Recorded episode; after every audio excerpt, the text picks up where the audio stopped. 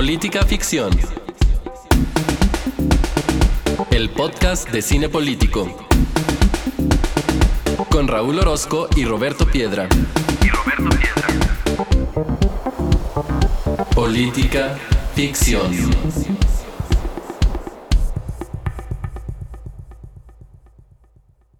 Bienvenidos al episodio número 70 de Política Ficción, el podcast en el que semana a semana vemos una película y la platicamos con ustedes en clave política. Yo soy Raúl Orozco y también está aquí, no sé si todavía con confeti en los boxers, pero nos está Roberto Piedra. ¿Qué onda, Roberto? ¿Cómo estás?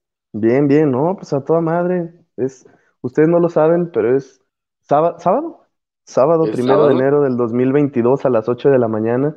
Y no, pues a toda madre, pues es que nunca he hecho nada en Año Nuevo y no acá porque sea de los que le parezca ridículo que los seres humanos eh, festejen que el sol le dio, digo, el sol, hoy, que la Tierra le dio otra, otra vuelta a su órbita y eso, ¿no? Pues se me hace chido cada quien como quiera celebrar, pero no, pues nunca se ha acostumbrado en mi casa a hacer algo el 31 de diciembre, entonces pues ayer fue cualquier otro día del año, pero pues eso no exime de que, te decía, obviamente se lo digo a Raúl, pero pues a, toda la audiencia va, para ustedes, eh, pues un año de lo mejor, que sea con mucha salud sobre todo, creo que nos dimos cuenta que eso es lo más importante después de todo, pero pues también que venga trabajo, alegría, familia, amigos, todo, pues que sea un gran año, mi estimado Raúl. Gracias Roberto, de vuelta también para ti, como dices, para nuestro auditorio también. Yo soy un poco de tu clan, Ayer en la noche solamente vimos El Grinch, un poquito anacrónico si tú quieres, pero eso debió haber sido en otra noche. Y a las diez y media, once, creo que en esta casa ya todos estábamos este, dormidos. Y ya también aquí las cenas de Navidades ya no son cenas de Navidades. Este año se convirtió en comida de Navidad, como que todo lo acabamos muy, muy temprano. Como que ya se nos pues fue esa etapa de la vida en la que esperábamos hasta las 12 de la noche para celebrar. No, ¿para qué si lo podemos hacer tempranito y sin sueño? Claro, ya es año nuevo en alguna parte. yo también me hubiera querido dormirme esa hora. Yo estaba dispuesto a dormirme, pero pues eh, es que este lugar el 31 de diciembre se transforma en Afganistán, en, en Irak, en zona de guerra y dices, güey, yo no sé, o sea, pues sí me imagino, ¿va? Porque si no, ¿con qué disparan? Pero ¿cuánta gente está armada? ¿Cuántas armas hay? ¿Y de qué calibres? suena el tac, tac, tac, tac de una Glock, pero también suena una balacera de una metralleta. No, güey. Digo, bueno, toda esta gente que, según yo y según el censo 2020 que revisé en el sistema que tiene el INEGI, aquí el vecindario de mis papás era de personas adultas mayores. O vienen los nietos o los viejitos se ponen locos y tiran, ¿no? No sé qué pasa, pero es impresionante cómo suenan los balazos. Y por este lugar Roberto hace referencia a Victoria de Durango, Durango. Sí, se pasan, se pasan. Pero bueno, vamos. Sí, no, no, seamos de esos, digo, y se los dice el que defendió el asunto de la aportación de armas en aquellos primeros episodios de política ficción, pero eso es una cosa y otra cosa es andar tirando balazos al, al aire. ¿Cómo para qué? Es lo que yo digo, güey, ¿para qué? Sí, no, pues entonces vayamos, Roberto, a lo, a lo que te traje o a lo que me trajiste aquí a las ocho y media de la mañana de un sábado primero de, enero, que es para hablar de Don't Look Up. Y pues voy a arrancarme con la contextualización de la película y luego nos vamos a la conversación.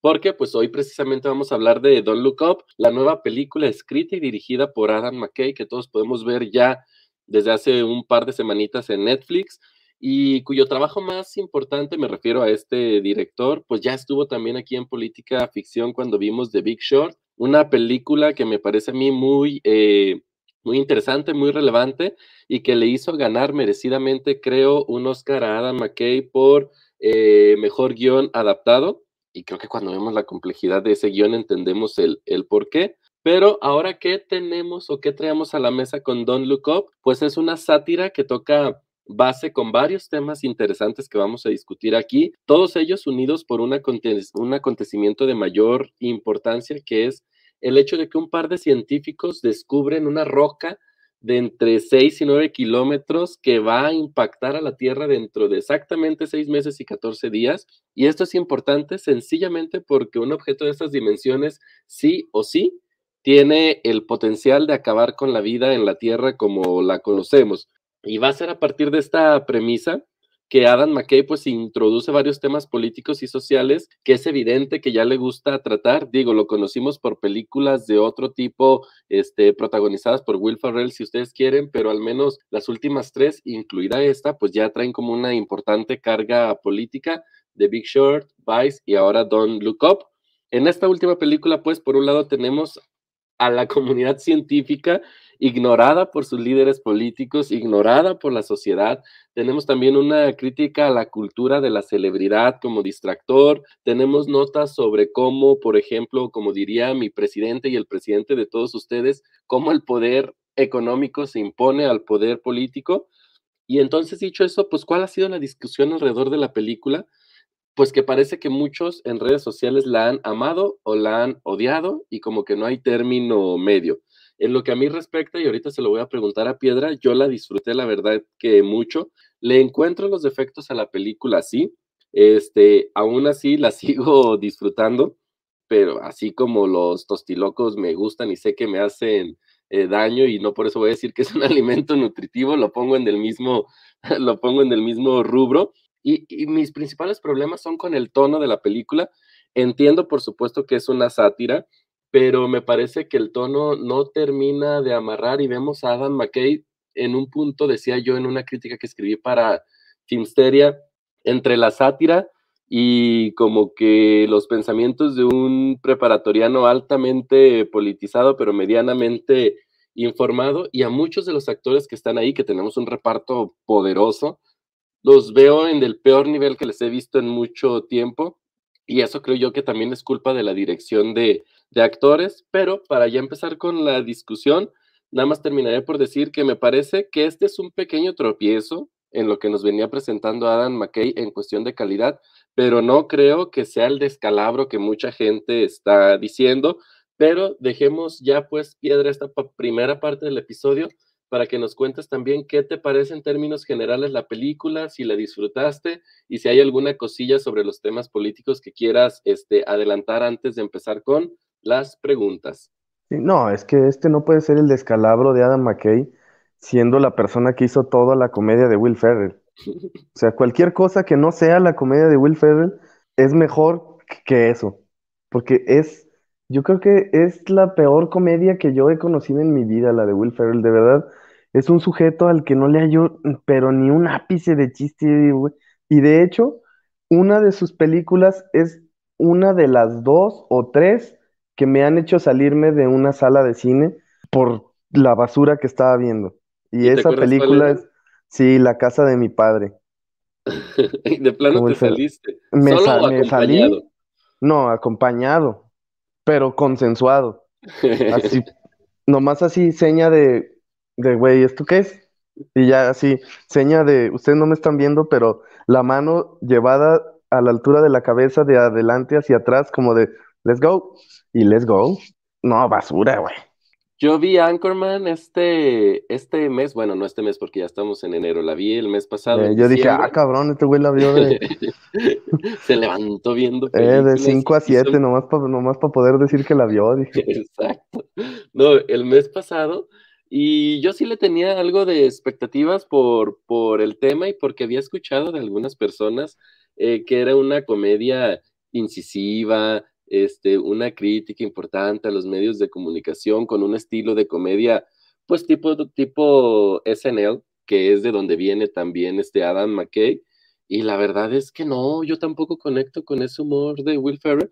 Y curioso porque lo escuché, no, no sé si lo has escuchado, Piedra, y si no te lo recomiendo, que le digo al público que es a su vez una recomendación de Penny Oliva, este, de, de Cine Premier y de Filmsteria, escuchaba yo el podcast de Tig Notaro, e, esta actriz de, esta comediante, perdón, de stand-up y también actriz, y en su primer episodio invitó a Will, a Will Ferrell, y no sabes cómo disfruté al tipo así en lo corto, es decir, a la persona, no cuando está interpretando a los personajes con su tipo de comedia, me pareció alguien muy simpático y también fue lo que me llevó a ver la película, pero no. Ah, y no sé si dije cómo se llamaba el podcast, el, el podcast se llama Don't Ask Dick.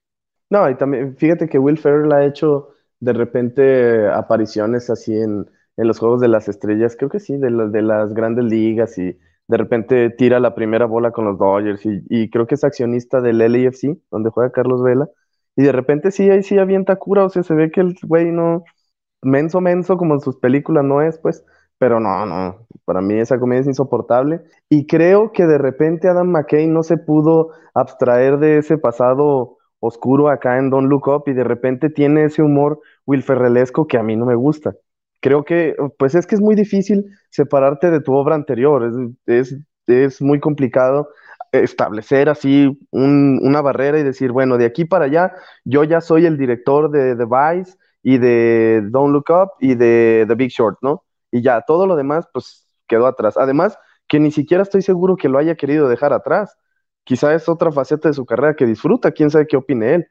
Pero el humor es esta ahí. Y ese es el mayor problema de la película que debo de empezar por decir que sí me gustó. Cuando yo decía, ajá, porque hay veces que uno dice nada más la parte que no le gusta de la película y hace parecer que no le gustó o que cree que es una basura o un desperdicio, no, me gustó. Nada más voy a señalar esa parte que no me gustó. Primero, ese humor y segundo, reconocer que no porque algo tenga elementos de sátira es, es revolucionario, es novedoso, es magnífico, o sea, no porque haya temas ahí y los caches están bien planteados o están tomados con seriedad o es la manera de abordarlos, o sea, no porque hayas visto ahí a tu presidente o hayas visto ahí a tu clase política, a tu clase empresarial, pues no por eso podemos decir que Adam McKay ilustró de manera brillante al Círculo Rojo de Estados Unidos, ¿no? Pues no lo hizo. Y además lo hizo con una comedia, pues, de mediana para baja. Eso no quita que haya buenos elementos. Otra cosa, no porque Adam McKay tenga más estrellas que la propia bandera de Estados Unidos en sus películas, eso hace que sean buenas películas. O sea, por ejemplo, Ariana Grande, quién sabe cuánto haya cobrado por salir, pero Ariana Grande es un personaje totalmente prescindible. O sea, el Timothy Chalamet, Timothy Chalamet, ninguna razón de ser. Me parece que ellos dos son los completamente prescindibles. El personaje de Jonah Hill es terrible, en mi opinión, fatal. Es terrible, estoy de acuerdo contigo, no me gusta nada, pero me dio uno de los mejores. ¿Lo creíste necesario? No, no, también, también incluso puede ser prescindible, pero me dio uno de los mejores momentos de la película, que es cuando explica como esta onda de, de, de las clases sociales y que está atrás esta Meryl Streep mientras él está explicando una cosa que tú también dices, ¿qué carajo acabas de decir? Con que ellos son esto y nosotros somos esto, y entonces los, los que están en contra son esto. Digo, para no quemar el chiste, porque me parece algo muy, muy importante de la película. Y Meryl Streep está atrás haciendo caras como de, acá. Digo, nada más tú me estás viendo la cara, entonces debía haber hecho otra cosa. Me está haciendo cara como acá ven qué está diciendo este güey, que además es mi hijo. Sí, sí, o sea, tiene todos esos elementos, pero nada, sí es una película que se disfruta no vayan a creer que aquí estamos de nuevo. Y fíjate que cuando decías tú que se debate entre los que la aman y la odian, fíjate que quizá tú sigues a gente más sofisticada en temas de cine que yo, pero yo no vi a nadie que la odiara, güey. No. No, yo puros así elogios, pero, o sea, en cantidad y en mi parecer exageración la obra maestra del año. Ilustra por fin lo que sentimos todos los ciudadanos del mundo. Y yo, ah, cabrón, pues qué película vieron.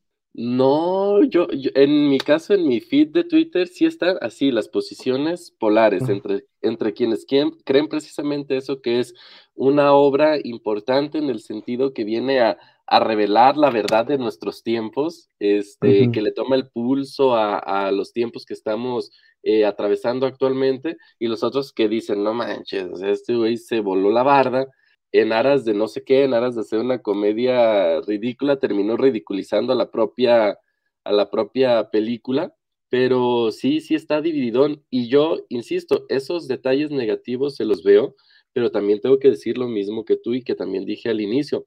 Yo sí me divertí, yo sí me divertí con la eh, con, el, con lo que vi, con lo que se me presentó. La película Piedra, no recuerdo si dura como unas dos horas diez, dos horas y algo. Dos horas veinte, más o menos. Dos horas veinte, ¿verdad? Sí, dos horas veinte y en ningún momento la padecí.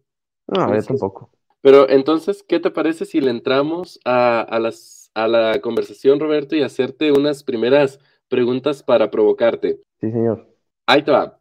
Pues mira, creo y es muy claro que la película nace como una metáfora acerca del inminente peligro alrededor del cambio climático y sobre cómo los líderes políticos y la sociedad en general hemos ignorado esta amenaza, de la cual que algunos dicen que ya no es tanta amenaza, sino que, no, que ya estamos padeciendo sus, sus embates. Sin embargo, creo que en los tiempos que vivimos se le suma de buena manera algo que no estaba pensado en el inicio, porque esta película se empezó, o al menos el guion se escribió antes de esto que voy a decir, eh, el asunto del coronavirus. o sea, también habla de esta situación en la que hemos ignorado o en la que ignoramos durante mucho tiempo y muchos lo siguen eh, pensando así, que esto pues era un problema importante. La ciencia, tanto en el caso de, de, la amenaza del cambio climático como con el tema del coronavirus, pues nos empezaban a advertir del problema que se venía y cómo teníamos que enfrentar ambas cosas. Eh, en, este, en este sentido, Piedra, lo que te quiero preguntar es lo siguiente. ¿Cómo es que hemos llegado a este punto en el que dudamos de lo que nos dice la ciencia? Tengo yo la sospecha de que no es la responsabilidad de quienes hacen ciencia, sino que se lo debemos a alguien más, pero quisiera escuchar tu opinión sobre ello. Pues es que, ¿quién está formado en la ciencia? ¿Qué porcentaje de la población conoce el método científico, lo practica y entiende las formas a las que se accede al conocimiento? La verdad es que son muy pocas en este país y en casi todos. Y no digo que, que eso se tenga que evaluar forzosamente en el porcentaje de la población que tiene doctorado. O sea, desde la manera misma en la que desde la preparatoria, desde incluso la secundaria, tratamos la materia de metodología de la investigación, pues desde ahí es, se ve el desdén por la ciencia y el método científico. O sea, es una materia de relleno en la que te avientan el libro de las 700 páginas del libro de Hernandi Sampieri et al. Y pues ahí hazle como puedas y ahí a ver qué entiendes, ¿no? Luego en la licenciatura, pues no es necesario hacer tesis, hay muchos métodos de titulación. Ya en la maestría puede que sí te acerques al método científico, pero la forma en la que se accede al conocimiento, pues es a través de pequeñas Mm, ¿cómo decirlo?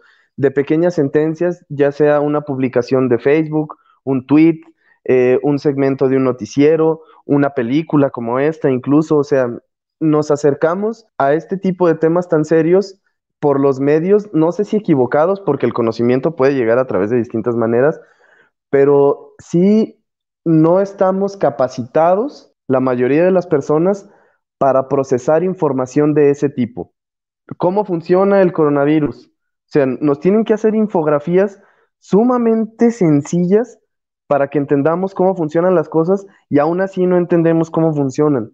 Hay gente que se dedica a procesar la información científica y a ponerla en lenguaje eh, común y en infografías y en videitos. Y aún así, por ejemplo, insistimos en poner tapetes sanitizantes y en aventarnos cloro a la ropa cuando vamos entrando a un lugar. O sea, parece que ni siquiera cuando tenemos acceso a la ciencia queremos escuchar lo que dice la ciencia. Yo coincido contigo y agregaría algo también, este, que tiene que ver con que, pues entonces hay quien se aprovecha de esta situación y creo que eso es como claro en la película. Como estos temas nos quedan lejos por nuestra formación, por nuestra educación, por todas estas situaciones que ya, que ya mencionas, pues entonces hay quien de manera muy sencilla puede vendernos o verdades a medias o mentiras, así mentiras a manera de verdad, porque siempre habrá, por un lado, a quien le convenga este, beneficiarse de ello, y por otro, luego esta transmisión de información que de repente tenemos gracias a las redes sociales en las que pues cada persona es un foro, cada persona es una voz, y de repente no nos interesa documentarnos quién es de, quién está detrás, cuáles son sus credenciales, etcétera, empezamos a difundir como pólvora, pues información que, que no, que no proviene, como decías tú, precisamente del, método científico, información alejada de la verdad. Y hay una parte también importante que creo que la padecemos, por ejemplo, de manera más marcada en países como el nuestro, que tiene que ver con la divulgación científica. Es decir, no tenemos divulgadores de la ciencia y cuando hablamos de, divulgación científica estamos hablando de este proceso en el que la ciencia es transmitida de manera accesible pues a públicos más grandes que aquellos quienes las hacen o que aquellos quienes ya se documentan de ella. O sea, está como casos eh, fuera de estas fronteras como el de Carl Sagan, por ejemplo, y todo lo que hizo por la ciencia, ¿no? Es más, el propio Stephen Hawking, este, con todo su conocimiento, con toda su inteligencia, lo importante de ellos es que tienen la habilidad. Yo me acerqué una vez a un texto de Stephen Hawking diciendo, bueno, a ver qué es lo que alcanzo a cachar del mismo, y te das cuenta que el conocimiento, por complejo que sea, puede ser claro cuando lo manifiestas de esa manera. Entonces, cuando Stephen Hawking o quien sea de estos, Carl Sagan, te explican, por ejemplo, cómo nace el universo, cómo es que llegamos hasta este estado de la vida y lo que tú quieras, esa sencillez para transmitir el mismo, pues te habla también de una inteligencia sobre el tema. No tienes que quedarte en estos lugares elevados para saber cómo llegar a un público más amplio y creo que ahí hemos perdido la batalla contra pues todas estas teorías de, de conspiración, por ejemplo, que pueden ser hasta más eh, apetitosas para nosotros, ¿no? Este, saber que hay algo extraño detrás, este, siempre es como más atractivo, desafortunadamente, que la verdad, pero creo que ahí hay algo que hacer sobre el tema de la divulgación científica y ya no digamos de las responsabilidades de nuestros gobiernos, también para cómo nos están transmitiendo esa información y creo que el caso de México con el coronavirus fue paradigmático de, del qué no se debe de hacer. O sea, el gobierno decía una cosa y yo hubo un momento en el que dejé de eh, hacer caso a lo que decía el zar de la pandemia para escuchar a otro investigador, que es el doctor Alejandro Macías. Me parece que reside en León, Guanajuato. Es una persona, él estuvo encargado del manejo de la H1N1 en su momento. Yo, pues de eso no recuerdo mucho más que no haber ido a la escuela en dos semanas, entonces no, no recuerdo cómo fue su manejo de aquella pandemia, pero pues es un investigador, me parece que nivel 3 en el SNI, que presenta la información de lo más sencilla posible, cita sus fuentes, pone el acceso a la liga. Si sabes leer y sabes inglés y sabes interpretar datos, pues ahí está. O sea, y a veces traduce lo más importante. Sí, siempre siempre traduce. O sea, pone, este es el nuevo eh, artículo de The Lancet sobre tal vacuna. Lo más importante que tienes que saber de esto es ABC. Si quieres consultar la fuente original, ahí está. Pero pues eh, pone información digerible y además contesta. La gente le pregunta, oiga, eh, si mi papá trae gripita, ¿se puede poner la segunda dosis? Sí. Oiga, si mi mamá es diabética, la vacuna, sí. Y, o sea, preguntas que pudieran parecer Mm, pues obvias o que dices tú, bueno, pues ya han dicho muchas veces esto, si hay gente que le pregunta, él les contesta, o sea, me parece que es una labor desinteresada y que vale mucho la pena eh, reconocer a, ese doctor, la verdad es que yo lo, lo admiro bastante y es la diferencia de, yo creo que ya vas para allá, pero bueno, mejor no me voy a adelantar y voy a sacar otro tema. Ojo, sobre lo que dijimos Raúl y yo en esta última intervención, creo que también hay que reconocer que no porque la persona sea especialista está en lo correcto o tiene la verdad, que es cuando, por ejemplo, obedece a otros motivos que no son los puramente científicos.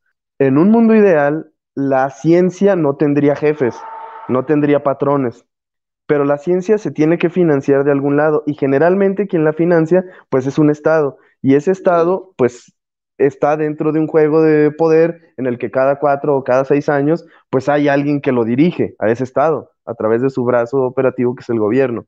Entonces, cuando la ciencia tiene jefes, pues la ciencia se tiene que subordinar. Y eso es lo que no tiene que pasar. He visto últimamente en Twitter un debate de todos los defensores del subsecretario de salud, eh, esta persona que me parece que es odontóloga de profesión inicialmente y luego se hace investigadora y se va especializando, que escribió un libro que vendió muchas copias sobre el manejo de la pandemia y básicamente pues acusa al subsecretario de asesino y de tal, ¿no? Que también pues ahí estoy en desacuerdo con esa parte de asesino y de tal, digo, no creo que eh, sea lo mismo un mal manejo de una pandemia que una persona sea una asesina o crímenes de lesa humanidad. Ajá, sí, sí, sí. O sea, yo creo que eso está pues un poco rebasado, ¿no? Está exagerado.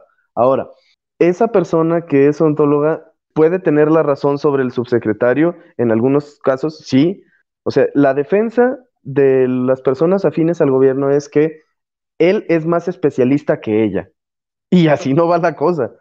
Raúl, politólogo, puede señalar errores del subsecretario, aunque el subsecretario sea el especialista, y podrán contar todos los premios y todos los artículos y que ha sido citado en dos mil artículos científicos el subsecretario. Está bien. Nada más que si esa persona se opone al uso del cubrebocas, cuando su jefe se opone al uso del cubrebocas, y si dice que el presidente no es una fuerza de contagio, sino una fuerza moral, pues esa persona está olvidando la ciencia. Y estoy seguro que en el fondo de su corazón y de su mente sabe que, eh, eh, sabe que lo está haciendo. Pero eso es cuando la ciencia se ve superada por el poder. Pero me parece que este tema es sumamente sensible como para estar a merced de personas que no están capacitadas. Ahora, el doctor Anthony Fauci fue el mismo en un periodo que en otro, pero él mismo, cuando cambia de Trump a Biden, él mismo da un respiro y dice, bueno, ahora sí vamos a decir las cosas como son, prácticamente. No lo dijo así, pero entre líneas se entendió, como diciendo, aquel güey no me dejaba. Y aún así, en las situaciones complicadas, el doctor Fauci con, eh, con Trump se mantuvo firme. Como dices tú, la apertura en el discurso pudo haber sido distinta, pero nunca eh, contrarió sus opiniones basadas en su conocimiento, es decir, aquellas cosas que él consideraba que eran las mejores porque su jefe consideraba otra cosa. Él ponía las situaciones sobre la mesa y al final quien decide es otro, que así es, ¿no? A ti te toca hacer tu parte, en este caso al presidente le tocaba eh, decidir. Pero fíjate que es importante esto que dices de las credenciales, por ejemplo, con el tema de de Gatelli que ha sido como una defensa, ¿no? Pues es que él es el especialista, él sabe y todo lo que tú quieras, cosas que no dudo, pero lo cual hace aún más grave el problema, porque entonces una persona con esas credenciales debiera tener un poquito más de dignidad profesional y personal para entonces decir, si esto va en contra de lo que a mí me dice mi conocimiento y la ciencia, pues me tengo que retirar de aquí. Y no, en cambio, alguien lo voló incluso ahí con aspiraciones presidenciales y ahí sigue, ahí sigue el hombre con menos luces que antes, pero porque también el tiempo es otro, ¿no? Sí, claro. Y Piedra, fíjate que te adentraste a la siguiente pregunta que tenía, este, de una manera que incluso creo que me pareció más interesante que la que yo te iba a proponer, pero de todos modos te la propongo. Ahí te va. Eh, a, a, pesar de que sabemos, pues, con nuestra configuración político, espacial y territorial está dada pues a través de fronteras que hemos dibujado, desdibujado y vuelto a dibujar a lo largo de la, de la historia. Eh, la ciencia pues no tiene fronteras o no debiera tener, porque para allá, va la, para allá va la pregunta. En la película vemos que hay un momento en el que un bloque de países, no es tan claro, pero en el que un bloque de países este, está de acuerdo con eh, la decisión que tomó Estados Unidos con relación al problema que se venía de, este cometa que iba a impactar la Tierra. Pero en otro momento de la película vemos que hay otro grupo de países que al ver lo que sucedió con una decisión que tomó la presidenta de Estados Unidos, eh, interpretada por Meryl Streep, dicen, no, pues por ese camino no nos podemos ir porque ese camino nos acerca a la extinción y toman sus propias, toman sus propias medidas, ¿no? Basados en sus propios científicos. Y estos países, no sé si ya lo dije, pero pues son China y Rusia principalmente, ¿no? No lo podemos imaginar muy, muy fácil. ¿Cómo ves tú en este contexto de la película el asunto de pensar la ciencia en términos eh, nacionalistas? ¿Cuáles son sus ventajas, si ves alguna, y cuáles sus riesgos? Mm, ventajas, Mm, creo que hasta me parece difícil pensarlo en términos de ventajas, porque siempre se ha pensado en términos de competencia. La carrera armamentística fue eso, una carrera, una competencia. La, carrera espacial. la carrera espacial fue eso, una carrera, y una carrera tiene implícito el sentido de competencia. Eso es lo que, de lo que no se trata, porque la ciencia de lo que se trata, y nos lo dicen hasta el hartazgo en todo tipo de cursos, eh, se basa en la actividad de estirar de manera permanente la frontera del conocimiento, hablando de fronteras.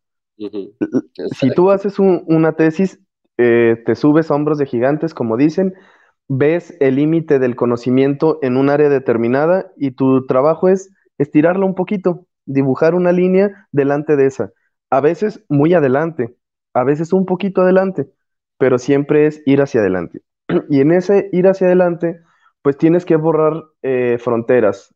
Y esas fronteras son, por ejemplo, las de acceder al conocimiento mismo. La información, en términos, por ejemplo, de, estos tiempos de, vacunas y de, de pandemia y de tal, el conocimiento generado en China debería de ser retomado por Estados Unidos. El conocimiento generado en Estados Unidos debería ser retomado en Rusia. Y lo que vimos en muchas ocasiones fue todo lo contrario. Yo en este país reconozco la vacuna de mis aliados. Ahí verás cómo le haces. La tuya para mí no existe. Yo desconfío de entrada de ti. Ni siquiera me voy a tomar la molestia de que la FDA analice tu vacuna, nada. Esa vacuna es china, es falsa. Y China igual. No, es, esto atenta contra nuestra soberanía. Nosotros tenemos nuestras vacunas y las vamos a aplicar. Y eso pues es de lo más absurdo, no absurdo porque hace todo el sentido, porque nunca hemos visto algo diferente. Y me llamaba mucho la atención el otro día, Raúl, ¿te acuerdas que te pasé una columna de Juan Villoro? No me acuerdo a quién cita, creo que era, no sé si bueno, no me acuerdo quién era el personaje de la política estadounidense que en el marco de, la Guerra Fría y tal decía, ¿cómo? ¿Cómo que nos están ganando en la carrera espacial los, los soviéticos? O sea, ¿me estás diciendo que sus alemanes son mejores que mis alemanes? Y eso e, es, una, es algo chusco, pero que ilustra bien cómo hay competencia cuando la ciencia no se trata de competir, la ciencia se trata de colaborar, de expandir fronteras, de compartir. Creo yo, o quiero pensar de manera, em, de manera ilusoria, si tú quieres, que precisamente la comunidad científica sí tiene esta claridad en torno a que la ciencia se construye colaborando, este, que las fronteras, pues ahí, en este sentido, las fronteras territoriales, pues no existen, porque como bien dices tú, y me parece eh, una figura eh, importante, pues lo que se trata es de expandir las fronteras, de expandir, perdón, las fronteras, pero del conocimiento. Y leía yo, por ejemplo, sin embargo, luego viene el factor político, ¿no? Porque leía yo un, artículo de opinión el otro día en el, en el New, York, New York Times sobre este informe que, no sé si recuerdas, Roberto, mandó a hacer eh, Biden desde que llegó a la presidencia de Estados Unidos, en el que decía algo así como, yo a más tardar en mayo, quiero saber qué pasó con el virus. Es decir, quiero que me confirmen si nació de una fuga de un laboratorio de China y si esta fue este, intencionada o no, como un poco para ya tener claridad de, qué era lo que había pasado. Y al final del día, lo que concluía este, este artículo de opinión era, pues nunca te ibas a dar cuenta, porque precisamente China no te iba a permitir el acceso a este, a este conocimiento y lo único que ibas a hacer era darle vueltas a las mismas teorías que tú ya tenías, a las mismas suposiciones, a las mismas hipótesis, si tú quieres, sobre eh, cómo nació este virus, pero que mientras China no abriera voluntariamente, este, digamos, sus expedientes, pues a la verdad no ibas a llegar. Y, no lo, ¿Y cómo lo va a hacer China cuando, precisamente como tú dices, se encuentra en una carrera ahora por ser la este, potencia hegemónica, al menos en materia eh, económica, en este planeta? Ya, o sea, la comunidad científica y la ONU incluso ha hecho llamados y ha emitido decretos para que ese tipo de información, a pesar de que se conozca, no se divulgue. Porque si hay una pandemia que nos ha dado en la madre a todos, pues lo último que queremos, ya la pandemia ya está, ya está allá afuera y ya nos está matando, nos está contagiando. Lo último que queremos es que además se transforme en xenofobia.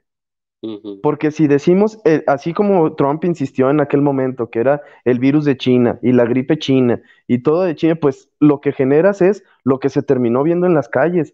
Personas en Nueva York golpeando gente con rasgos asiáticos, por, eh, cito textual, por comer ratas, come perros y come murciélagos.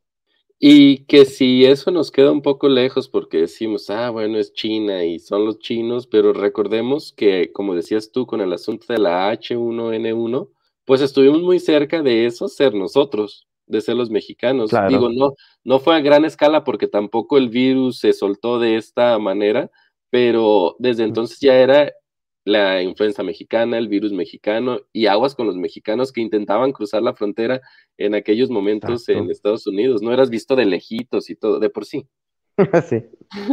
Pero, oye, Piedra, eh, pasando a la siguiente, eh, a la siguiente situación que quiero traer a la mesa, hay un momento en la película en el que Estados Unidos echa a andar un plan pues tipo Armageddon. Y se, tú puedes sentir esa tensión en la película y ese heroísmo clásico de película hollywoodense en el que vemos al personaje de Ron Perlman que tiene la confianza de la presidenta de Estados Unidos para ir a dar la cara y arriesgar la vida por, por la humanidad. Y nosotros vemos en la película que esas naves despegan y se dirigen hacia su objetivo, que es pues precisamente destruir este, este cometa, cuando de repente... Muy día de la independencia, ¿no? Muy día de la independencia, exacto. Y de repente, a diferencia de... O muy estrella de la muerte. También hay, como muchas referencias, ¿no? Pero a diferencia de todos esos casos, lo que vemos es que de repente las navecitas se regresan, se dan la vuelta y dices, ah, caray, ¿qué pasó aquí? Y lo que pasó, nos damos cuenta en la película, es que un magnate de la tecnología, eh, protagonizado por Mac Rylance, lo que hace... Muy mal protagonizado, por cierto. Es también otra de mis quejas, ese personaje. O sea, una cosa es hacer un personaje acartonado, frío, extraño, con de reírte de él. Pero otra cosa es esta cosa de cartón que terminó interpretando que no, o sea, no va. Sí, no, nada, Lejos, es más, se aleja del propio objetivo de la película, porque si tú lo que quieres, como Adam McKay, Adam McKay, perdón, es apuntar a este tipo de personajes, dices, esos güeyes no existen. Es, es imposible que exista un personaje como este, y entonces disipas esa situación de, amenaza que era la que él te quería presentar. O sea, existen los Musk, existen los Zuckerberg, existen los... Los Steve Jobs, existieron. existieron. Ay, se me olvidó este mi peloncito de oro de Amazon. besos.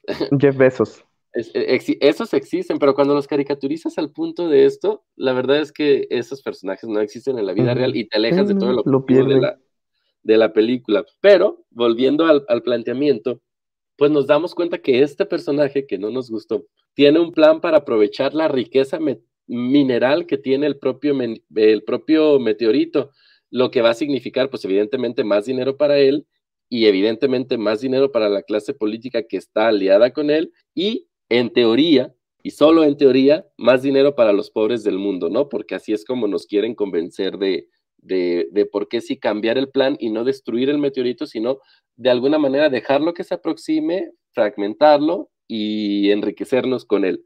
Entonces yo lo que te quiero preguntar después de este planteamiento, Piedra, es cómo viste esta lectura sobre cómo los intereses económicos se imponen sobre el interés común y no solo eso, sino que lo hace con el visto bueno de la clase política y además también preguntarte cuáles son tus impresiones sobre esta situación en la que la codicia, la avaricia o el deseo de acumulación de, riqueza exacerbado te lleva a un punto tal en el que estás dispuesto a arriesgar a la humanidad en su conjunto por el beneficio personal o de unos cuantos. Sí, fíjate que esa relación entre el poder económico y el poder político es de lo que se pone de, o sea, es en lo que la sátira es de lo mejorcito y los chistes son de lo más agudillos cuando se trata de eso, ¿no? Recuerdo muy bien que, que este cuate como que dice, ¿y este güey qué? O sea, dicen los científicos, ¿y este güey qué hace aquí? O sea, el superempresario, ¿qué ese güey qué está haciendo aquí? Y le dice, ah, pues es que es de los, de los socios nivel águila premium plateada, algo así dice, de, de la campaña de mi mamá. Entonces, ah, pues sí. Y es que eso eso sucede a todas las escalas y en todos los países. No es que me conste en todos los países, pero pues supongo que pasa en todos. Y aquí en la política, más, desde la más local, para un presidente municipal, del municipio más chiquito hasta el municipio más rico y más grande y más poblado. O sea, esta cuestión ya ni siquiera está disfrazada. No sé si en algún punto siquiera intentaron disfrazarla o medio ahí mimetizarla. Yo creo que ni siquiera se han tomado esa molestia. O sea, esa cuestión de que, por ejemplo, a la Cámara de Constructores o ciertas personas que sabes que se dedican a la obra pública eh, unjan a un candidato o una candidata, pues ya tienen comprometida la obra, o sea, te están financiando la campaña y cuando lleguen, pues la pavimentación que hay que hacer para allá, para aquel lado, pues ya sabes quién la va a hacer, ¿no? O sea, el, es, es muy obvio. Si quieres hasta se puede ver grotesco porque es algo que se supone que no debe, mm, o sea, no está permitido para empezar, ¿no? El otro día, no sé si por periodo vacacional o por si estamos un poco distraídos o qué, pero el tweet de la cuenta del presidente en la que está comiendo con el empresario más importante del país y que ha llegado a ser el hombre más rico del mundo, que dice algo así como, con, con mi amigo y el gran empresario que ve el futuro de México y que va a ayudar y que acaba de vender algunas acciones de América Móvil en Europa y que eso va a ayudar a los pobres del país y no sé qué más. Barájemela más despacio. Esa escena no es menor. ¿Qué tienen en común el titular del poder político y el titular del poder económico? ¿De qué, de qué habrán hablado? ¿Qué tienen en común? ¿El, ¿Su gusto por el béisbol? Mientras desayunaban, estaban hablando de los Diablos Rojos del México. ¿De, qué habrán hablado el titular del poder económico y el titular del poder político? ¿Nos conviene que sean así de, amigos, así de cercanos? Pues seguramente no. O sea, es una persona que desde, al menos desde los noventas, desde los ochentas, pues se ha beneficiado de contratos con el gobierno. Incluso recuerdo haber leído en uno de los libros que escribió el presidente cuando seguía en campaña por ahí del 2012, señalaba cómo el saqueo del país se dio a través de esa persona con la que estaba comiendo. Él lo acusaba de haber recibido prácticamente gratis una, varias empresas gubernamentales. Él era la mafia del poder. Él era, él encarnaba, él encarnaba la mafia del poder, ¿no? Sigue siendo la mafia del poder, sí, pero ya, ya, ya no. Porque ya estamos en el poder todos. Obviamente, obviamente, ya cambió la cosa. Y no es que estemos tratando aquí de ver al presidente en Don Look Up a huevo. O sea, es nada más la cuestión de que es el entorno que tenemos cercano. ¿Ha pasado antes? Claro que ha pasado antes. Y ese es parte del problema.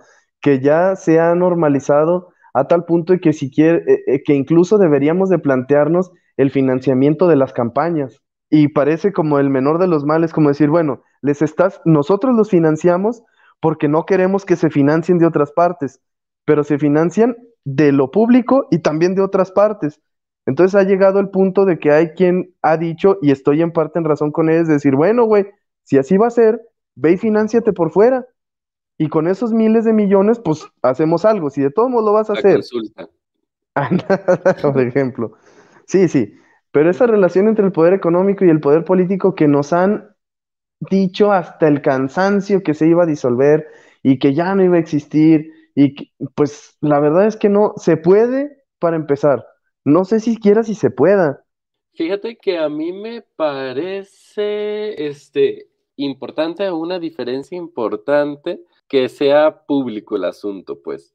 El presidente López Obrador que se reúne con estos empresarios, siempre que lo hace es público y creo que no estábamos acostumbrados a este tipo de, exhibiciones porque precisamente eran reuniones que se tenían, claro, pero se tenían en el entorno de lo privado. Ojo, son públicas porque sabemos eh, la foto, este, porque vemos las fotos, pero pues no, no conocemos su contenido, ¿no? Conocemos lo que se nos comunica del mismo. Sí es cierto, hay una diferencia en el hecho de que sean públicas, pero bueno, esta relación pues ahí está y ahí existe. Y me parece que es, a, mí me parece que sí es importante que no, em, que no les tengamos miedo como este tipo de, de, reuniones, sino para qué, para qué se hacen, que también sé que es hacia donde tú, que también sé que es hacia donde tú te, te diriges, porque al final de cuentas, no sé si te acuerdas de, ya no me acuerdo ni qué, ah, sí, fue un cumpleaños de Diego Fernández de Ceballos. ¿Te acuerdas que estaba toda la clase política de todos los partidos políticos? Menos uno. Y ese uno es Andrés Manuel López Obrador.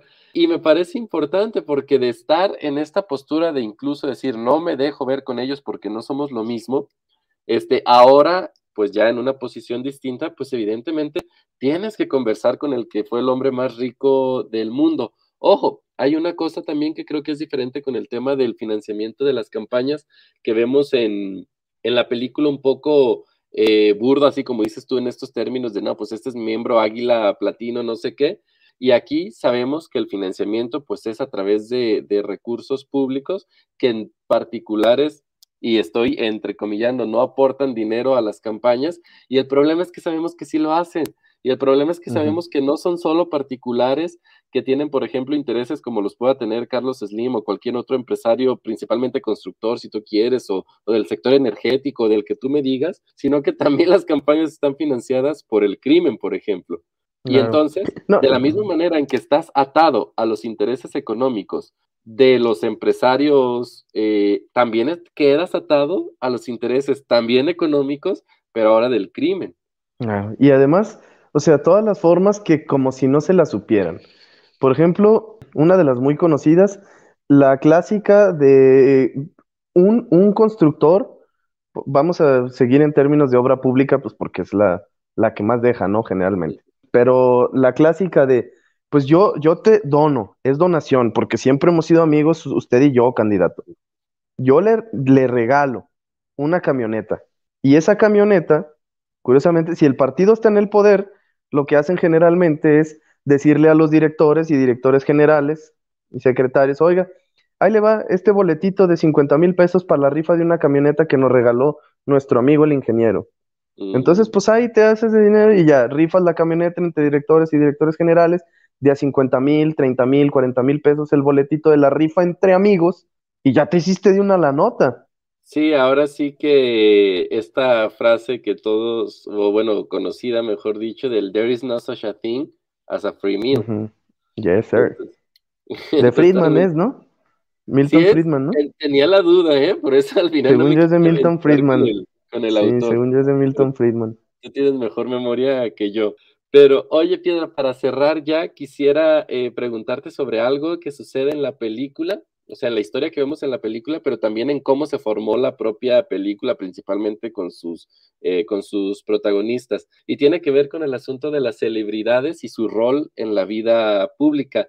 No vamos a negar, por ejemplo, que los reflectores que ellos tienen inciden para bien o para mal en la opinión del público sobre temas que son incluso complejos. E, en la película vemos, por ejemplo, representado en el papel este de, los presentadores de televisión y en el que tú ya mencionabas, en el de Ariana Grande, e, esta situación. Sin embargo, nuestros actores, o sea, los protagonistas, muchos de ellos, eh, pues también, eh, bueno, todos ellos tienen voz, o sea, todos ellos tienen un megáfono con, que, con el cual se pueden escuchar, hacer escuchar más fuerte que tú y que yo. Y muchos de ellos les hemos visto a lo largo de la historia pronunciarse sobre temas políticos o públicos. Leonardo DiCaprio es muy claro con este asunto del medio ambiente, que entiendes, por supuesto, por qué él entró a hacer esta, esta película viniendo desde ahí.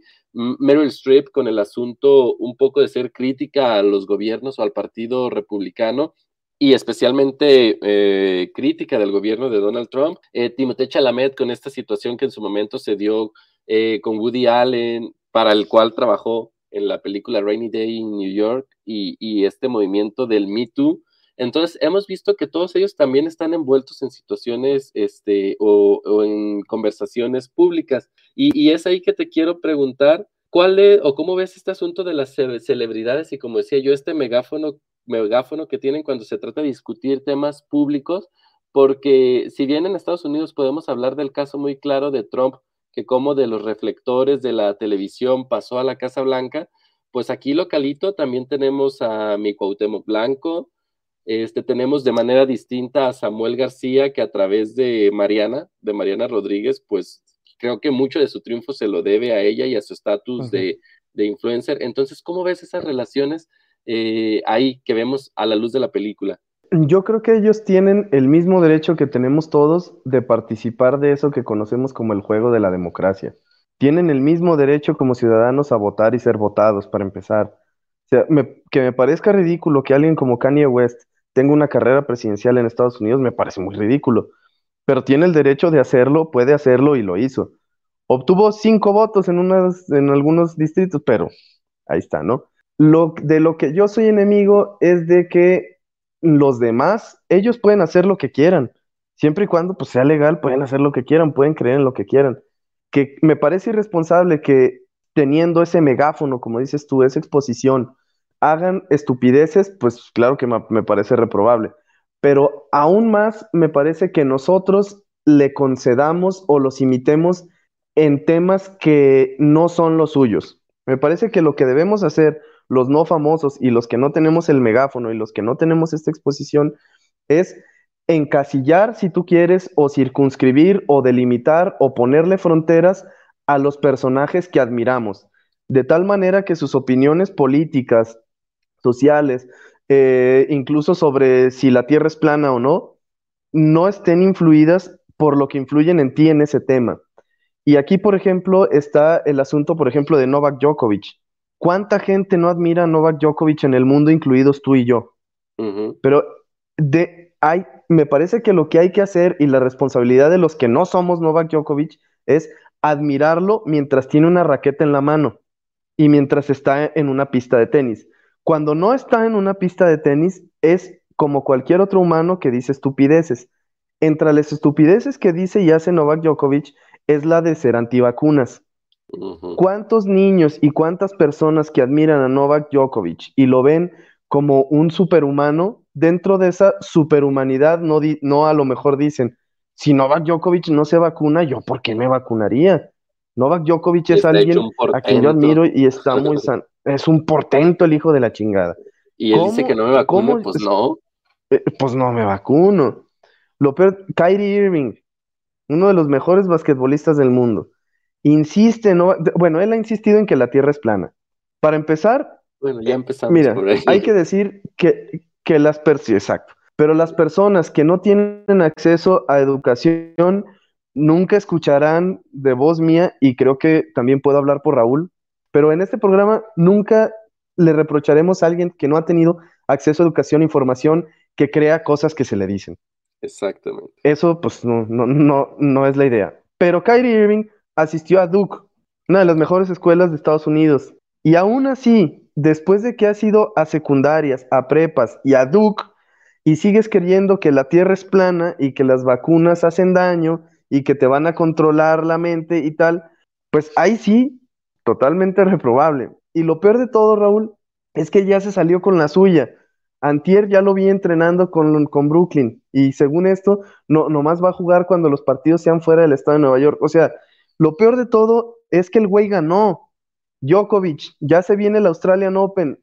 Un Australian Open sin Novak Djokovic pierde casi todo el interés. Entonces, a lo mejor le van a hacer pruebas cada 15 minutos si tú quieres, pero se va a salir con la suya, güey. Entonces, este tipo de gente es a la que hay que eh, cerrar a las fronteras en las que son destacados. Que opinen cosas no significa que tú las tienes que compartir. Los admiras en una pista de tenis, en una cancha de básquet, pero fuera, igual los actores, los puedes admirar en la pantalla, pero fuera de eso son humanos a los que hay que tenerlos en su justa dimensión. Y esa es responsabilidad no de ellos, sino nuestra. Sí, yo lo que creo es precisamente que el debate público eso es, ¿no? El debate público es un debate eh, de todos en el cual todos tenemos derecho a expresarnos y la libertad para hacerlo. Y si hay lugares en donde no existe ese derecho, esa libertad, debiera haberla, porque de lo contrario, pues no, le estamos quitando su característica principal al debate público.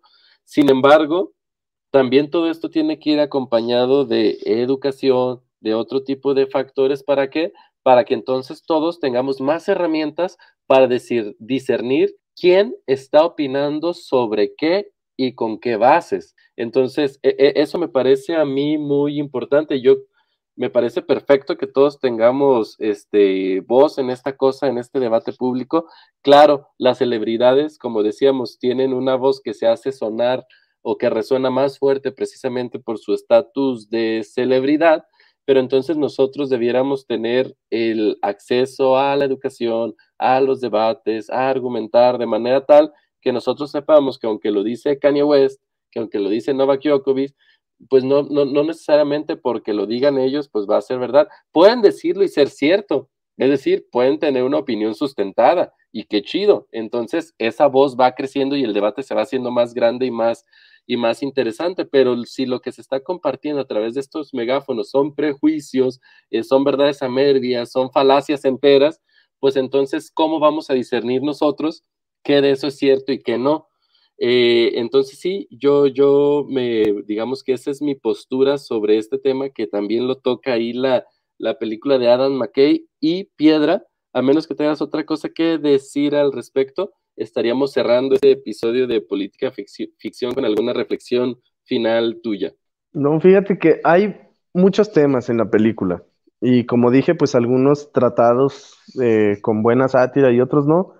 Pero creo que es importante que siga habiendo películas que con esta exposición traten esos temas. A lo mejor hay películas que lo tratan de mejor manera, hay, mejores sátiras, claro que las hay. Incluso yo le decía mismo Raúl, mira, Borat me parece mejor sátira de estos mismos temas que Don't Look Up.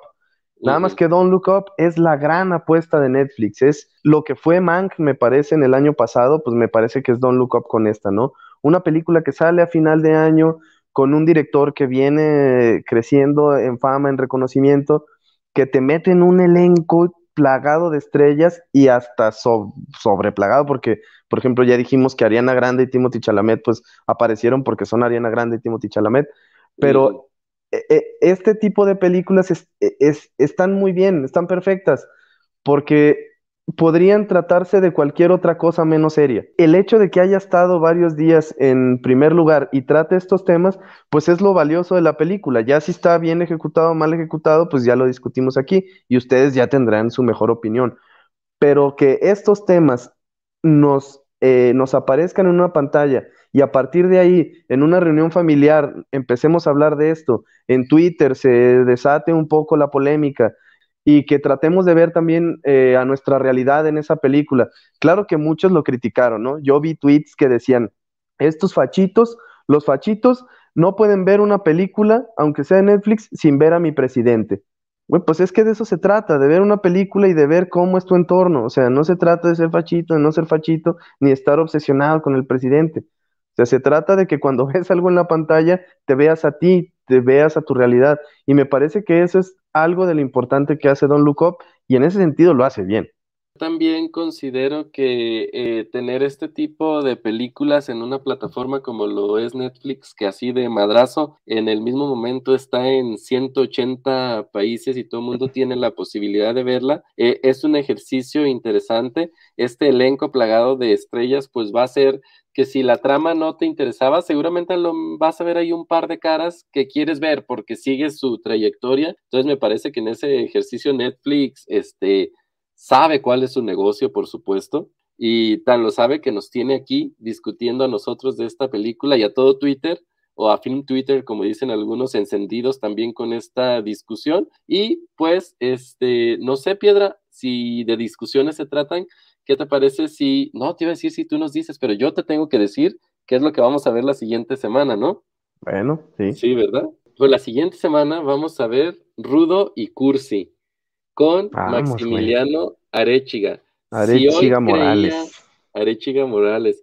Si hoy creían que, ah, qué bien, el Raúl este, en este episodio no mencionó a un equipo este, que viste de rojo y negro, pues en la siguiente semana les traemos un episodio de puro fútbol, claro, con las características de este podcast, ¿no? Que es este cruzarlo con temas políticos y sociales.